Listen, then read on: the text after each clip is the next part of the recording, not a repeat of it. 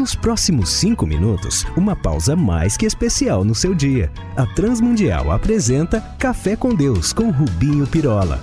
Até hoje me espanto com o fato de existir tantos que não creem na ressurreição do Senhor. Ô, mano! Sabe, eu também penso nisso. O porquê de tanto ateu se esforçar tanto para negar o que para eles não existe? ai, ai, não se faz isso sobre o coelhinho da Páscoa ou com a fada dos dentes ou com o velhinho do Natal. pois é, vejamos nos relatos históricos. Os discípulos estavam trancafiados por conta da perseguição, do pega para matar que surgiu após a prisão, tortura e crucificação do Senhor, e não poucos estavam escondidos por covardia ou pavor, e de repente saem todos e partem para pregar feito doidos e a quem pudesse os ouvir. Mas os religiosos do Sinédrio já não sabiam mais o que fazer para calar aqueles doidos, como Pedro, João e os seus companheiros. Foi quando, em concílio, aqueles religiosos completamente transtornados ordenaram a esses primeiros irmãos que se calassem e não mais falassem sobre o Cristo mais ou menos como fazem hoje em cerca de 50 países onde há uma perseguição severa contra a igreja. Tudo isso! Rapaz, se pregássemos uma mentira, então não deviam perseguir ou matar? Bastava fazerem piadas contra nós, o que nem é algo novo, não é? Exato. Ninguém precisa proibir quem crê no coelhinho da Páscoa, salvo se essa crença mudasse a vida de alguém e pusesse em xeque outras crenças ou ideologias. Pois é. Uns têm fé de menos e outros fé demais. É, e as ideologias também são mesmo ameaçadas pelo Evangelho, não nos esqueçamos, como foi com o comunismo, o qual quem só passou por ele para o amaldiçoar feito demônio, como aliás sempre ouço dos amigos do leste da Europa e da Ásia Central. Mas voltando ao assunto, quando o tal Sinédrio veio, conforme Atos 4,18, lhes ordenaram então que nunca mais falassem nem ensinassem em nome de Jesus, foi então que Pedro e João disseram-lhes na lata, nos versos 19 e 20: Os senhores acreditam que Deus quer que obedeçamos a vocês e não a Ele? Pois não podemos deixar de falar do que vimos e ouvimos. Eu queria estar lá para ouvir e ver a cara dos fulanos.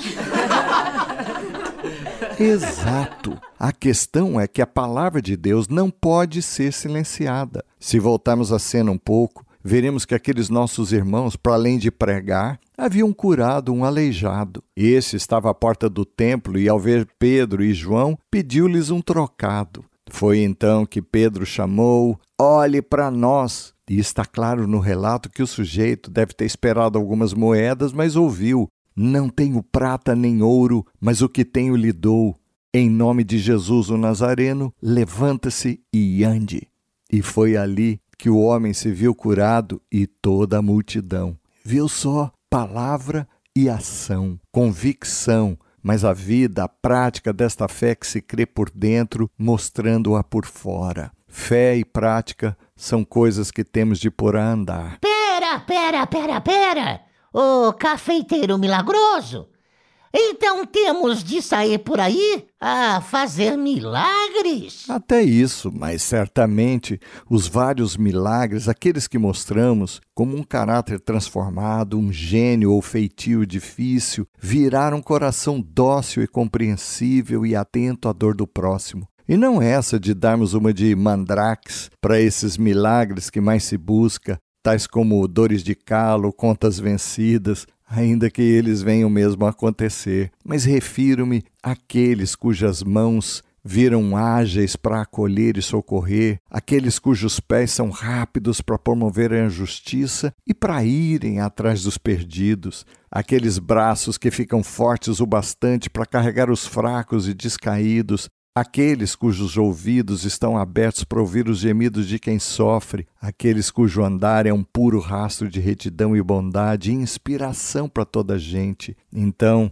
vai ser impossível fazer calar alguém que encontrou, enfim, a paz de alma que droga alguma consegue trazer. Daí, como foi naquele dia, diante dos nossos opositores, diremos: não é possível deixar de falar do que vimos e ouvimos. E então os nossos atos estarão a fazer coro com essa afirmação. E não digo que as coisas vão melhorar daqui para frente. A perseguição está aí. Então é bom que nos lembremos do conselho de Paulo, lá em 1 Coríntios 16, 13 e 14 estejam vigilantes, permaneçam firmes na fé, sejam corajosos, sejam fortes, mas atenção, façam tudo com amor.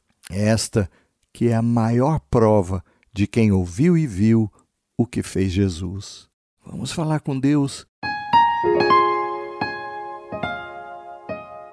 Pai amado, sabemos que em muitas partes temos sido perseguidos e nada indica que não o seremos cá. Ajuda-nos a que sejamos-te firmes e corajosos, pois somos teus e tu nos tens nas mãos, que sejamos-te testemunhas fiéis. Por Jesus pedimos-te.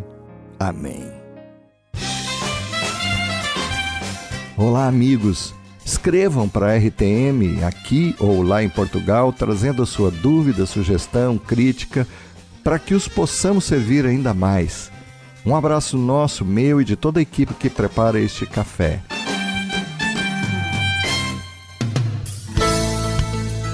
Se você gostou desse programa ou tem alguma dúvida, escreva para café com Deus sem acento arroba transmundial.org.br